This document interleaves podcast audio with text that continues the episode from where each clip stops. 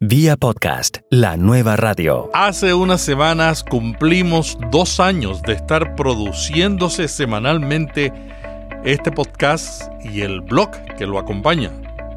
Comenzamos el 13 de septiembre de 2016, unas semanas antes de ir a la JPod y ahora lo estamos celebrando una semana antes de comenzar la JPod en Madrid, España. Estamos muy agradecidos con todos los oyentes que, como tú, nos han apoyado en este caminar para aprender más sobre el podcasting. Para celebrarlo, te comparto las 10 lecciones que aprendí creando vía podcast y también el audio del primer episodio, donde entrevistamos a la periodista y coach de Voice Off, la ecuatoriana Giselle Jacome. Ella nos habló sobre cómo desarrollar una voz agradable. Hola, ¿qué tal? Aquí Melvin Rivera Velázquez. En Vía Podcast contestamos las preguntas que recibimos en el grupo privado de Facebook Preguntas sobre Podcasting y por otros medios. Si no te has hecho miembro, ve y hazte miembro hoy mismo. La pregunta de hoy es una de las principales razones por las cuales muchos emprendedores no comienzan un podcast.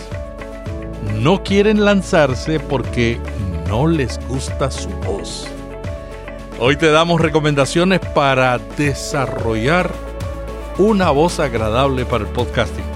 Nuestra meta es ayudarte a crear un podcast y llevarlo a un nivel superior. Vía podcast. Vía podcast. Vía podcast es la nueva radio. Bueno, y aquí tengo las 10 lecciones que he aprendido en estos dos años produciendo vía podcast. Esto es lo que yo he aprendido produciendo más de 100 capítulos. Son como 112 lo que llevamos ya. Número uno, he aprendido lo siguiente. Crear una marca y una comunidad de seguidores toma tiempo. En estos dos años aprendí que lo primero es lo primero. Algunas personas se acercan al podcasting preguntando, ¿cómo puedo monetizarlo? Mi respuesta siempre es una pregunta. ¿Tienes una audiencia? El método tradicional de auspiciadores no se basa en tu buena idea para un podcast. Pagan esos auspiciadores por la comunidad que te sigue. En Estados Unidos se dice que para lograr auspiciadores necesitas 5.000 descargas al mes por episodio. Los anunciantes solo te prestan atención si tienes esos números. Aprendí que lo más importante no es pensar en el financiamiento, sino concentrarme en crear una marca y una comunidad. Ahora Vía Podcast se mueve a otra etapa no de tener anunciantes, aunque no descortamos esto, pero a la etapa del el lanzamiento de cursos online para ayudar a emprendedores y personas que quieren hacer un podcast con un propósito de transformación. Esas son nuestras dos audiencias. Emprendedores y gente que quiere transformar al mundo. En las próximas semanas vas a recibir más información de la nueva Academia de Podcasting pero ya la puedes visitar en academiadepodcasting.com, donde tendremos cursos online y asesoramiento para ayudarte en todas las etapas de tu proyecto. Lo segundo que aprendí es que hay que encontrar un equilibrio entre lo que a mí me gusta y lo que tú quieres escuchar. Crear un contenido valioso y divertido toma mucho tiempo. No es fácil encontrar el equilibrio, pero ante la duda, el oyente es lo primero. Aprendí que lo más importante es lo que tú necesitas y quieres, no lo que a mí me gusta y quiero. Número 3. Aprendí que el podcast toma más tiempo que un blog. Yo he producido muchos blogs desde la década del 90, inclusive tengo uno, mi cocina vegetariana, que casi no estoy actualizando y tiene 60 mil visitantes al mes. El podcast toma más tiempo que un blog. El podcasting es más envolvente y atractivo que los blogs, pero uh, es mucho más tiempo el que toma. El proceso de creación es más extenso. Por otro lado, un podcast requiere más esfuerzo de promoción, porque hasta ahora, aunque esto está empezando a cambiar, los podcasts están menos accesibles que los blogs. Cuarta lección que aprendí. Es importante crear capítulos eternos. Los americanos le dicen evergreen. Cuando alguien te descubre, es posible que van a visitar tus contenidos anteriores y los contenidos eternos añaden mucho valor para que te conozcan y que en poco tiempo se enganchen con tu podcast y sigan buscándote. Lo quinto que aprendí, las entrevistas bien hechas dan mucho trabajo, pero valen la pena. Para hacer una buena entrevista hay que descubrir qué no le han preguntado al invitado en otras ocasiones. Es decir, que tienes que ponerte a escuchar los podcasts donde ese invitado ha estado. Por otro lado, es un reto llevar al invitado inmediatamente a cañada valor para el oyente. Y esto es así particularmente cuando el entrevistado está buscando promover su propuesta de producto, servicio podcast, lo cual yo creo que es importante que le demos la oportunidad porque nos está dando su tiempo. El asunto es cómo encontrar el balance entre lo que la persona quiere promover y lo que el oyente quiere recibir. Lo más importante es el oyente. Si no recibe valor, de nada vale que estés entrevistando a la persona más distinguida en esa temática. Aprendizaje número 6. Delegar debe ser la meta. Lograr una etapa donde uno se puede concentrar en lo que no se puede delegar y contratar a otros para que hagan las tareas delegables debe ser uno de los sueños del podcaster. Número 8. El contenido es rey. ¿Me escucharon? El contenido es el rey. Pero necesita de un audio de calidad y una buena estrategia promocional. Sin un contenido que añade valor, no se logra una audiencia. Pero si ese contenido de valor no tiene una buena calidad de audio y una estrategia de marketing para que lo descubran, entonces el rey se queda solo y sin seguidores. Lección número 8 que aprendí. Hay que probar diferentes formatos. Si algo distingue al podcasting es la libertad que tenemos para la experimentación. No tenemos ni directores de programación, ni gerentes, ni vicepresidentes. Hay algunos formatos en el podcasting que con la multiplicación de podcasts que hay, estos formatos se están desgastando. Por eso hay que atreverse a probar. Y eso es lo que hemos hecho en Vía Podcast, probar diferentes formatos. Número 9. La lección novena que aprendí fue que hacer un podcast de un tema que te apasiona es la clave para ser constante. A veces no hay tiempo o uno se pregunta si está logrando su objetivo. También se desanima. Saber por qué estamos haciendo un podcast es lo esencial, porque esto nos llena de energía y nosotros necesitamos energía cuando estamos en esa etapa de crear una comunidad y crear una marca para poder perseverar. Y la lección número 10, hay que buscar diferenciarse.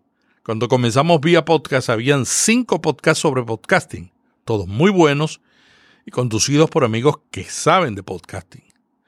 Mi reto fue cómo dar valor con mi estilo dando un énfasis a la enseñanza. Cada año dejan de producirse algunos podcasts sobre podcasting y surgen otros muy buenos, a los cuales yo siempre le doy la bienvenida y promuevo.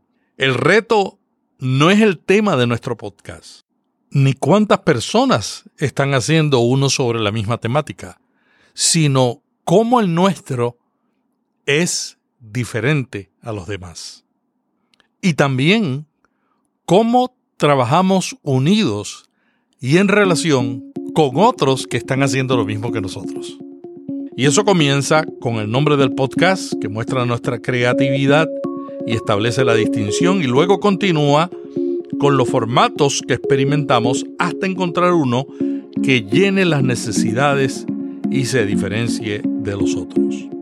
Y hasta aquí las 10 lecciones que aprendí en dos años haciendo vía podcast. ¡Hey! Vamos a hacer una breve pausa. Será breve. te lo prometo. Todos los días está cambiando el podcasting. Vemos los cambios en las tendencias, en las noticias, en los recursos, en las herramientas que se comparten a través de la web desde Estados Unidos, Europa, Asia, América Latina y España. Todos los días nosotros cepillamos la web, te resumimos eso lo más importante, descartamos lo que no es tan importante y te lo ponemos en un boletín. El boletín se llama Vía Podcast y lo recibes inmediatamente en tu inbox si te suscribes. Hazlo ahora mismo, busca las notas y encontrarás el enlace. ¿Te diste cuenta? Siempre cumplo lo que prometo. Vía Podcast, la nueva radio. No hago un podcast porque no me gusta mi voz. Esa es la respuesta que yo recibo de muchas personas gente inteligente que yo le pregunto, ¿por qué no estás haciendo un podcast? Siempre sale a relucir, no me gusta mi voz. Te voy a dejar el capítulo número uno de Vía Podcast, donde respondimos a esa pregunta tan importante que hacen los podcasters. Lo primero, Melvin, es quitarnos ese mito de que nuestra voz es fea.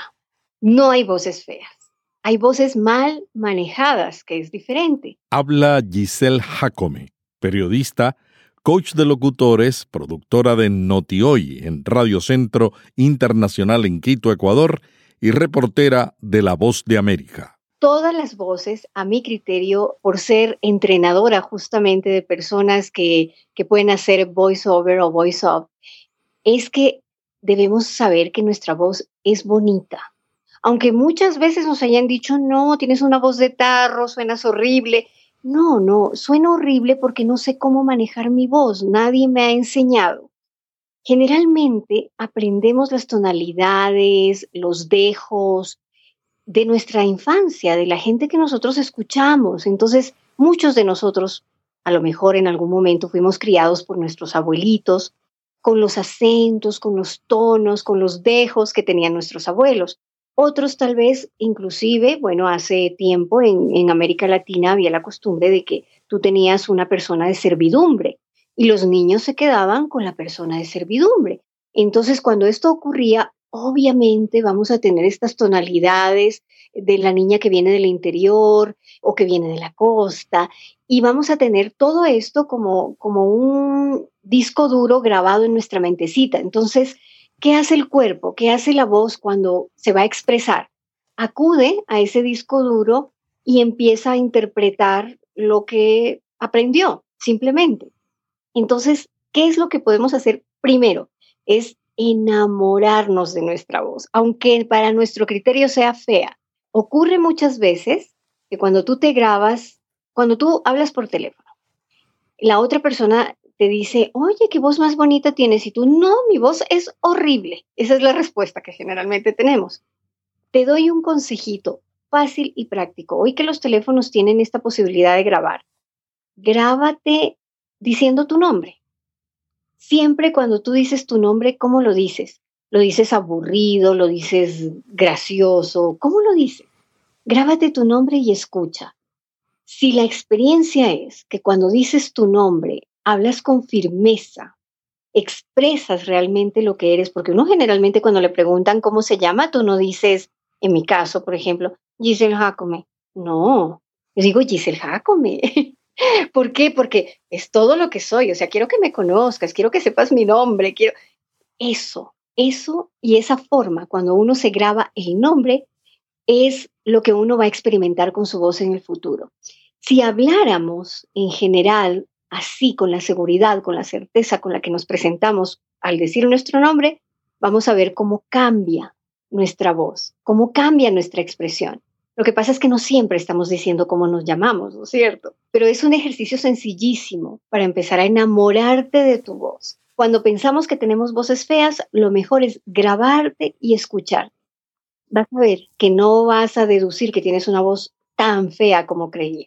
Hablar claramente para muchas personas es muy difícil. ¿Qué podemos hacer para desarrollar esa capacidad de hablar claramente?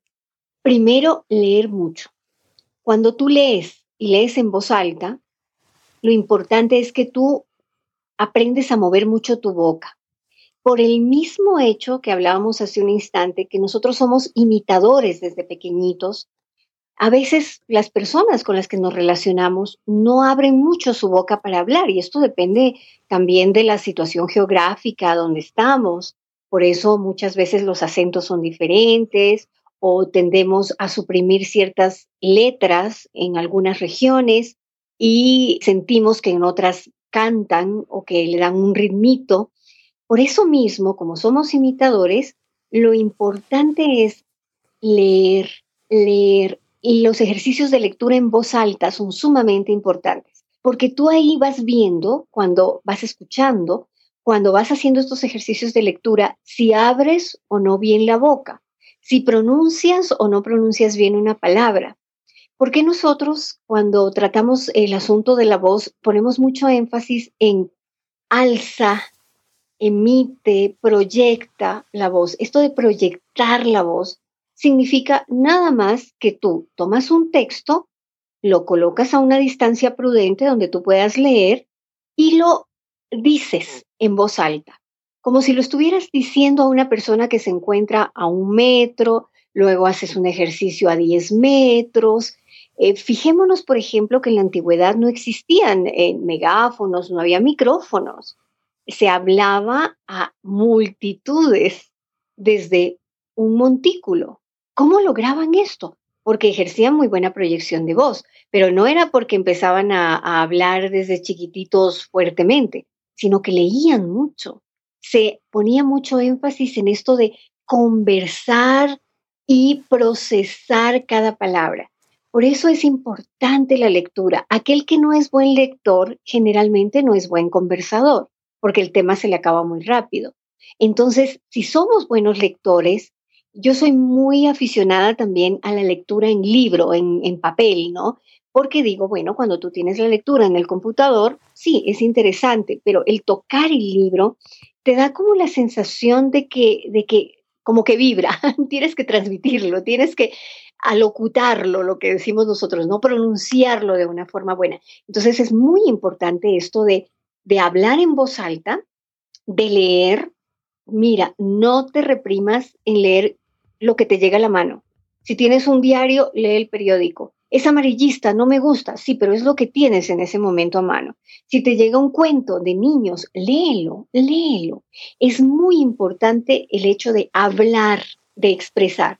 Para quienes quieran dedicarse a este arte realmente, lo que les aconsejamos también es lectura frente al espejo, porque cuando tú ves el espejo, tú ves cómo mueves tu boca, y cuando no abres mucho la boca, pues abrirla, darle apertura normal, es muy importante para que se te entienda lo que tú vas a, decir. Y también ser muy disciplinado. La disciplina es muy importante. Voy a empezar en el arte de expresión vocal, entonces debo primero leer y luego ser disciplinado. Todos los días voy a leer cinco minutos, voy a leer tres minutos, pero hacerlo hacer este ejercicio de lectura amplificada que llamamos nosotros. Una de las cosas que yo hacía cuando empecé de locutora en la radio era yo me colocaba un lápiz y lo mordía entre los dientes y trataba de leer correctamente y mover la lengua dentro de esa dificultad, especialmente en las horas de la mañana, me ayudaba mucho a, a soltar los músculos faciales.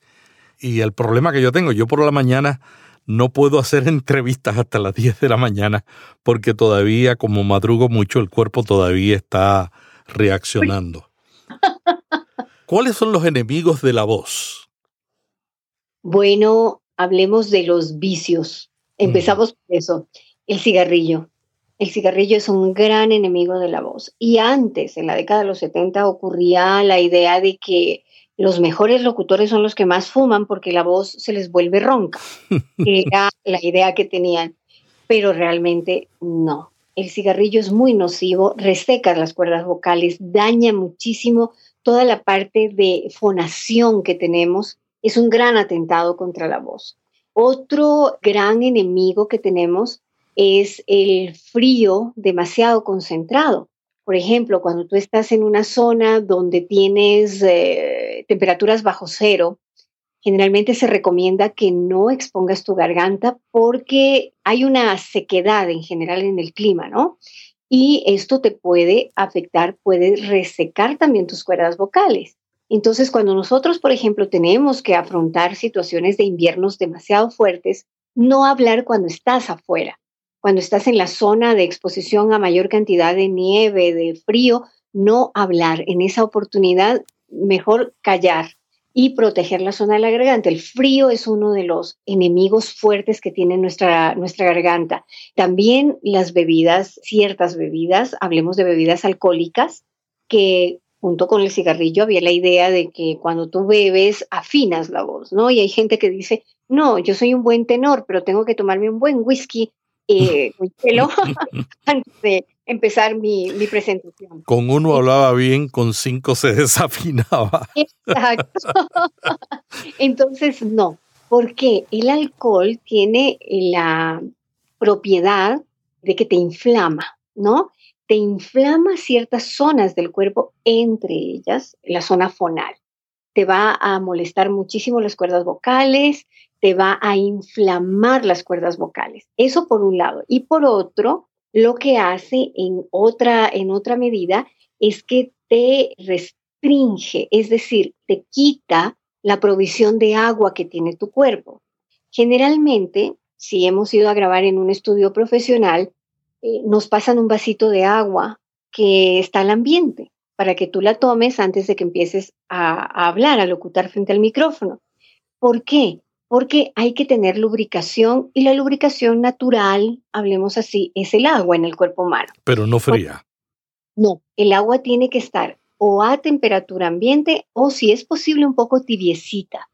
El agua tibia, ¿qué es lo que hace? Relaja primero la parte muscular y luego relaja tus cuerdas vocales. Entonces le permite a la cuerda vocal estar ubicada en el sitio donde tiene que estar con la relajación correcta que tiene que estar antes de empezar a hablar. Entonces, por eso es muy importante. Ahora, uno dice, bueno, estoy a una temperatura de 28 grados centígrados, ¿no? 30, eh, ¿cómo va a tomar una agua tibia? Eso es terrible. Pero tu cuerpo te lo va a agradecer. Haz el esfuerzo, haz el sacrificio, tómate no caliente. La bebida caliente, ¿qué es lo que hace? Muchas veces lo que hace es restringir el fluido sanguíneo normal entonces tampoco tu cuerda vocal va a estar perfecta si tú tomas algo demasiado caliente. Es tibiecito, ni frío ni caliente, tibio para la garganta. Estas son recomendaciones muy sencillitas, pero que te ayudan mucho a ti a manejar primero la salivación, porque no vas a tener una salivación excesiva, ni tampoco vas a tener una inflamación de la cuerda vocal ni del aparato fonal en general, sino que vas a tener como una relajación muscular que es sumamente importante estos, digamos, esta forma inicial de, que tú, para que tú puedas hablar bien. Ahora, los siguientes son ejercicios. Ese que tú señalabas es fabuloso. Hasta hoy lo hacemos. Frente al espejo te colocas el lápiz, el esfero. Esto hace que la lengua tome conciencia de del ejercicio que tiene que hacer. Nosotros generalmente hacemos ejercicio de todo, ¿verdad? De los músculos de las piernas, de la espalda, del cuello, pero casi nunca hacemos ejercicio de lengua. ¿No es cierto? O sea, nosotros la lengua no, como que no existe como músculo.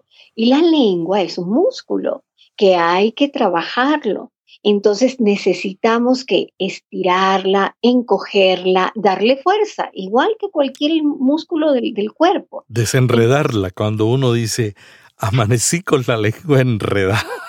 Totalmente, totalmente. Eso es, eso es como cuando te da el espasmo en tu pierna, cuando eh, lo mismo ocurre con la lengua. En la noche, por ejemplo, que te da el calambre en la pierna, lo mismo amanece la lengua acalambrada. Entonces, ¿qué es lo que hay que hacer? Es muy lógico lo que tú nos compartías, Melvin, de que en la mañana muchas veces uno amanece con la lengua enredada. ¿Por qué? Porque es como cualquier otro músculo. Tú simplemente no, en la noche lo relajaste, ¿no es cierto? Y en la mañana, pues el músculo amanece perezosito. Hay que darle tiempo para que vaya calentándose y que vaya entrando al ritmo de la mañana. Entonces, por eso es importante lo que hablábamos de la disciplina, de aprender eh, la técnica esta de desenredar la lengua, hay ejercicios que, que, se utilizan para esto, el del lápiz que tú nos recomendabas, hay otros ejercicios como son la sonrisa, por ejemplo, estar muy sonreído, hacer ejercicios de calentamiento de, de la boca, de los labios, movimientos de los labios, movimientos de tus cachetes, eso es muy importante, fortalecimiento de la zona, eh, sobre todo maxilar, también es importante, cómo se mueve tu mandíbula.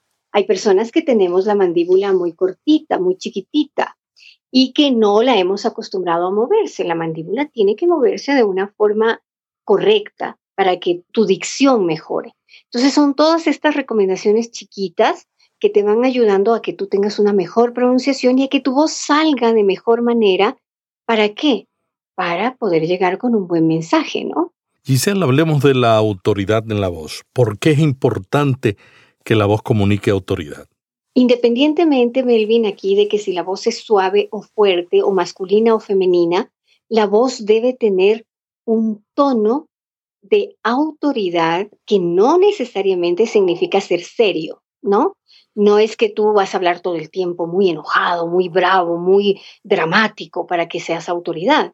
Tu voz debe tener la tonalidad suficiente, la que hablábamos hace un momento, de cómo dices tu nombre. Cuando tú pronuncias tu nombre, tú lo pronuncias con autoridad. Tú lo pronuncias con convicción, ¿no es cierto? Porque eres tú, sabes cómo te llamas.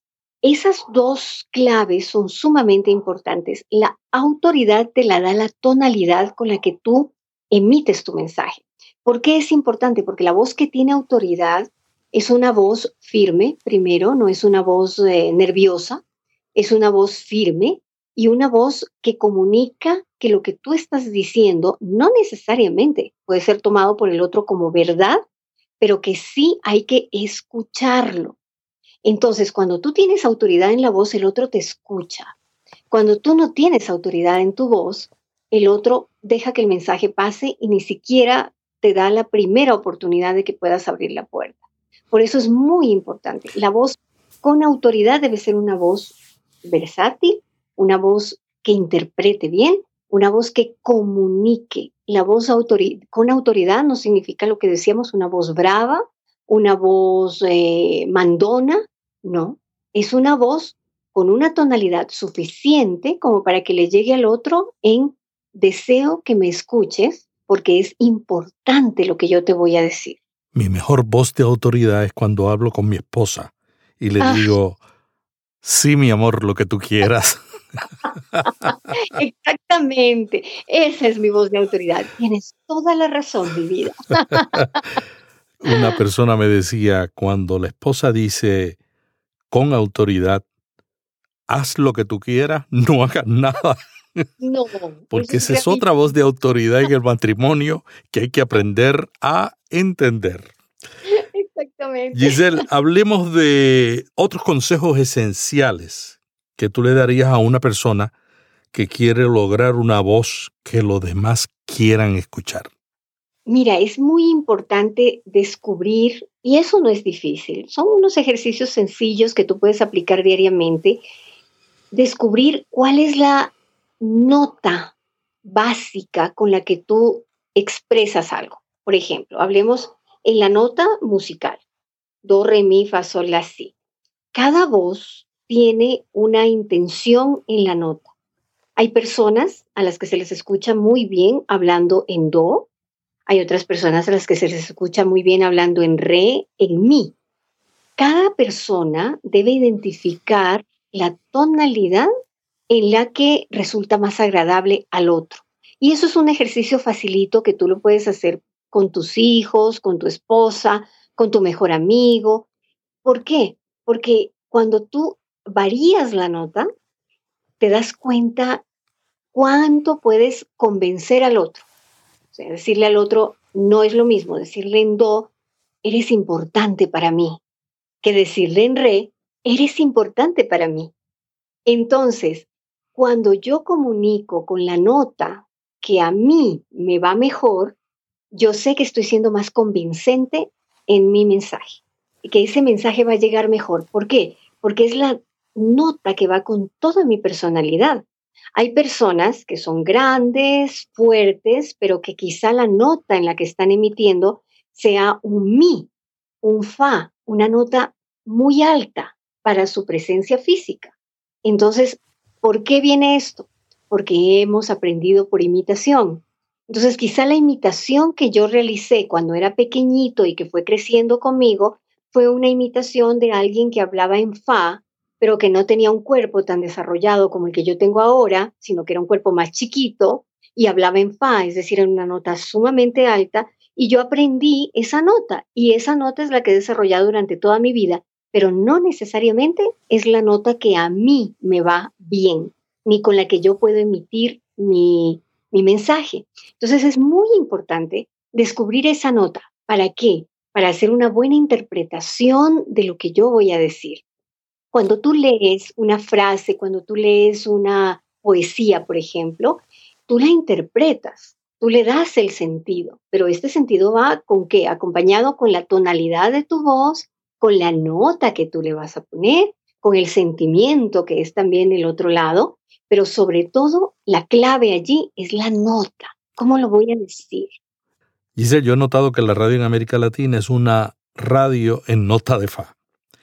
Yo empecé, yo empecé de locutor en nota de fa y he decidido, ahora que estoy en el podcasting, renunciar a la nota de fa. Qué bien, qué bien. Porque veo que la gente en el podcasting están copiando la radio en ese sentido. A veces pienso que será que cuando estamos en la radio pensamos que la gente está tan distraída que hay que prácticamente gritarle y con un entusiasmo avasallador para que capturemos su atención, pero en el podcasting es diferente porque la gente me está escuchando con un audífono. Yo no necesito gritar para competir con todos los ruidos que hay en, en los alrededores, porque la relación íntima con el oyente es un poco diferente en la radio. ¿Qué podemos hacer para salir de la nota de fa en todos los contenidos. No quiere decir que no le usemos, pero ¿qué podemos hacer para variar de acuerdo al contenido y la audiencia? Es sumamente interesante lo que, lo que dijiste, Melvin. Hoy por hoy, la gente en general suele utilizar fa, porque es el grito, es, es siempre estar up, ¿no? Todo el mundo quiere estar siempre arriba. Y no necesariamente cuando estás arriba comunicas bien. Al contrario, muchas veces resultas cansino, odioso, molestoso y la gente lo que hace es apagarte o dar un clic para oír otra cosa.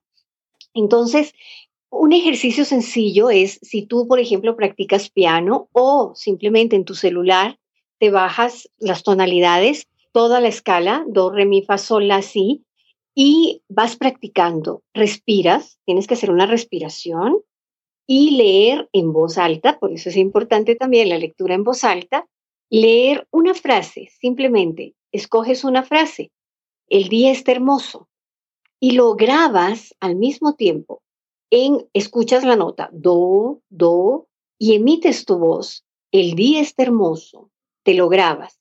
Luego vas, re, aumentas un poquito, do, re, re, el día está hermoso. Luego vamos, grabamos nuevamente en mi, do, re, mi, mi, el día está hermoso. Y vas grabando hasta donde dé tu, tu escala, tampoco forzándola, lo vas a escuchar y tú mismo vas a definir cuál es aquella nota que contigo va a jugar bien hoy, ese día. Muy probablemente, y de la experiencia que hemos tenido, las notas que se manejan para, este tipo de, eh, de podcasting eh, son do, re. Muchas veces necesitamos quizá en algunas ocasiones, dependiendo del tema, elevarlo a mi. Pero vamos jugando. No siempre podemos hacerlo igual, no siempre vamos a empezar en do. Habrán frases, por ejemplo, más estimulantes que requieran un mi y luego bajas a un re pero estar consciente de cómo estás trabajando estas notas y saber, hoy me propongo que voy a leer en re, hoy me propongo que voy a leer en do. Experimentalo, grábate y escúchate, grábate y escúchate. Ese es el mejor maestro, porque cuando tú vas grabando y vas oyendo, vas corrigiendo errores. y vas dándole más matices. Dices, no, aquí, aquí no interpreté bien, por ejemplo, el tema. Voy a hablar del romanticismo. El romanticismo es una palabra sumamente larga que requiere romanticismo para decir. Entonces, cuando yo hablo y, coloco, hay que tener conciencia de cada palabra que vas a decir. No es lo mismo, no es lo mismo hablarle a la esposa o el esposo en un tono romántico que al jefe contestándole una pregunta. Exactamente, exactamente. Tu jefe requiere que una voz de autoridad, de que sí conoces el tema que te está preguntando y al mismo tiempo debes convencerlo. ¿Cuál es la voz de convencimiento? Tanto en femenino como en masculino, generalmente es un tono en re, porque es un tono amable, firme, bastante firme, muy amable, pero que te permite una réplica, ¿no? Entonces, cuando, por ejemplo, tú estás en una discusión con tu jefe que está utilizando un fa de repente y que te está llevando y arrastrando hacia ese fa, si tú pones un re, tú calmas la situación. Si tú pones un do, quizá hagas que tu jefe después te pida disculpas. Entonces, es esto de la, de la tonalidad. Es sumamente importante trabajar en base a la nota, la nota musical que nos da la nota para hablar también y para expresar con nuestra voz. La tendencia que yo noto entre la industria del voiceover y la industria de la radio y la del podcasting son diferentes. Por ejemplo, en el voiceover en las últimas décadas yo noto una tendencia a un estilo más conversacional, menos radio, menos aproveche los especiales. En la radio eh, siguen nota de fa, eh, eh, particularmente en las promociones y en los programas donde se trata de animar a la gente. Y en el podcasting se está buscando más un diálogo conversacional, porque el podcasting en una gran medida tiene tres formatos clave. Uno es el formato de entrevista, el formato solo, la persona hablando, y el otro es el, formato de contar historias. Estos son los más populares, hay otros. Cada uno define también el estilo. Ahora, yo también noto que cuando vamos a grabar, eh, a veces estamos tensos. ¿Qué podemos hacer para relajarnos antes de comenzar una grabación? Porque la falta de relajamiento también altera la voz. Ajá, claro, claro. ¿Has notado que, por ejemplo, Melvin, cuando tú estás nervioso, cuando tú, eh, pongamos una situación, alguien eh, te choca el auto y es ese susto, ¿no? Que te pone con lo que hablábamos, con el espasmo. Todos los músculos del cuerpo se contraen. Cuando esto ocurre, tu voz también. Tu voz eh, tiende a hablar en fa.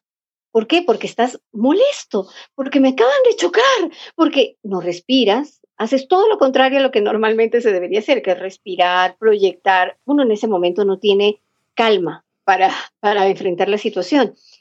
Y generalmente se complica porque a veces mucha gente se baja y bueno, empieza a insultarse y tú me chocaste y qué sé yo, y, y pues hasta termina en una situación más compleja. ¿Qué es lo que yo generalmente hago antes de empezar a entrevistar o, lo que sea? Siempre bromeo conmigo misma, ¿no? Y hago, hago bromas, por ejemplo, eh, ante, ante, me, preguntándome a mí, ¿no? Y digo, oye, hoy mira a ver si te pusiste las medias correctas, porque a veces, bueno, uno se viste a veces en oscuras y pone la media azul y la negra. Entonces, ¿hoy te pusiste las medias correctas? ¿Mm? Entonces, me distraigo bromeando conmigo misma, ¿no? Y eh, digo, hoy no estás tan feliz. ¿Qué te pasó? A ver, sonríete, sonríete, sonríete. Entonces voy conversando mucho conmigo misma antes de empezar una entrevista. Generalmente lo hago. Y me trato bien, ¿no? Sí me trato bien. Y digo, bueno, si después de esta resultas bien, entonces te voy a dar tu premio. Y es lo que yo hago en una conversación personal, que es un ejercicio que a mí me ha resultado muy, muy positivo, digamos, ¿no? Como que entro en conciencia de que en ese momento soy yo conmigo y que no hay nadie más y pierdo totalmente el miedo. Me relajo muchísimo cuando empiezo a conversar conmigo misma. Es como si, si pusiera a, la Giselle chiquita de pequeñita, adolescente, con la ya más adulta, digamos, ¿no? Y como que me pregunto cosas como de, momentos felices de mi adolescencia, de acuérdate lo que te gustaba hacer, salir, saltar, coger granizo, cosas así, ¿no? Y acudo a ese tipo de, de cosas para relajarme mucho. Otro ejercicio que hago muchísimo también es mucha respiración. Entonces, procuro en general, antes de iniciar la entrevista, respiro mucho y voy recorriendo rápidamente, porque es un ejercicio muy rápido, voy recorriendo desde mi cerebro hasta mis pies, pasando por una zona muy importante que es la de los órganos. Allí sí, aunque no nos guste mucho, digamos, la parte anatómica, sí les aconsejo que revisemos en, en, Internet plantillas de dónde está el estómago, dónde está el hígado, dónde están los intestinos, porque es importante, esa es la zona que nosotros manejamos por respiración, ¿no? Muy importante, los, los eh, pulmones, toda esa zona, cuando yo la recorro mentalmente rapidito, como que le voy dando respiración, como que la voy refrescando. Y es como que preparo a mi cuerpo físico para que pueda responder frente a un estímulo externo que de alguna manera, pues una entrevista, algunas personas la toman como una amenaza, ¿no? Como que ah, me van a preguntar cosas que no voy a poder responder. No, y tomarlo relajado, ¿no? Entonces, cuando tú logras hacer una respiración profunda recorriendo tu cuerpo, es impresionante todo lo que logras relajar, porque el hígado aloja mucho el temor, ¿no? Pero cuando tú ya lo, ya respiras y vas y, y ves dónde está tu hígado mentalmente, lo vas recorriendo tu lado derecho, ah, hola, qué bien, pasé por el hígado, pasé por el estómago, pasé por los intestinos, esa zona es la que maneja casi siempre las emociones. Entonces, nosotros cualquier emoción la alojamos en el estómago, en el hígado o en el intestino. Por eso cuando pasamos algo complicado se nos afloja el estómago, nos duele el estómago, el hígado se, se altera, todo eso. Entonces cuando yo respiro y logro mantener esta conciencia de cuerpo que tengo físico, les estoy dando a mis órganos como una pastillita de tranquilidad, decirles, no va a pasar nada, todo va a estar tranquilo. Me van a preguntar sobre qué hice con, en el caso de un político, qué hice con ese dinero que distribuí hace tiempo, y, ah, pero no importa, no importa, yo lo manejo, ¿no? Algo así es. Y es importante tanto para cuando vamos a entrevistar a alguien, como para cuando vamos a, a ser entrevistados, ¿no? Hacer este contacto eh, en general. ¿Qué es importante? Para mí dos prácticas. La física es esta de la respiración que te decía, pero la otra también es pedir sabiduría, porque a lo mejor yo tengo preparadas mis preguntas, pero de repente esas preguntas no precisamente van a, a, sacar a la luz cosas. Muchas gracias Giselle por este diálogo sobre principios para desarrollar la voz. ¿Algo más que quieras añadir para terminar la entrevista? Eh, por supuesto, quizá eh, lo, que, lo que empezamos diciendo, esto de la imitación, muchas veces nosotros tenemos, obviamente nacimos en un sitio específico, tenemos estas características de la región, de la zona, lo que no nos permite tener un acento eh, muy universal, digamos. Quizá sí percatarnos un poquito en hacer ejercicios como para eh, poder en algún caso ser un poquito más universales, pero sin perder esta identidad nuestra. Todos pertenecemos a un sitio geográfico con ciertos acentos, con ciertas características que no son malas. Es la misma idea que tenemos de la voz, que mi voz es fea, de que mi voz nunca ha sonado bien. El acento a sí mismo hace de nosotros alguien particular, alguien especial. El uruguayo no habla igual que el colombiano ni que el costarricense. En la medida en la que nosotros podamos mantener nuestro acento moderado, esa es la medida en la que podemos expresar también nuestras ideas de una manera más atractiva, digamos, para el resto, ¿no? Hay mucho eh, mito en esto de que el acento neutro, debemos hablar para todos. Sí, es decir, comercialmente hablando, sí puede impactar, pero estamos hablando de que estamos transmitiendo un mensaje de cambio, de positivismo, de eh, apreciar más lo que tenemos, etcétera, de acuerdo a la idea que tenemos de nuestro podcast o también económico, etcétera, donde el acento neutro no necesariamente es el que hay que perseguir. Muchas veces le creemos a un buen administrador, por ejemplo, se me ocurre mexicano, que ha tenido éxito en, en, el manejo de la industria textil y es un mexicano convencido con su acento de que así se hace el negocio y como ha resultado fructífero, digamos, vale la pena creerle, ¿no es cierto? Pero si él trata de hacer un acento totalmente neutro, quizá su argumento no nos va a convencer tanto porque nos va a parecer que no es algo muy natural. Entonces, manejar el acento de una forma, sí, tratar de hacerla neutra, pero natural al mismo tiempo. Bueno, y hasta aquí vía podcast. Cumplimos dos años y te compartí las 10 lecciones que aprendí sobre podcasting en este periodo. Y también la respuesta a la pregunta, quiero hacer un podcast no me gusta mi voz. ¿Qué hago? Gracias a Giselle Jacome, periodista y coach de Voice Off, por ayudarnos con la respuesta. Hasta mañana cuando estaremos con Notipod hoy, con las tendencias del podcasting. Melvin Rivera Velázquez te envía un pod abrazo. Vía podcast. Vía podcast. Vía podcast es la nueva radio.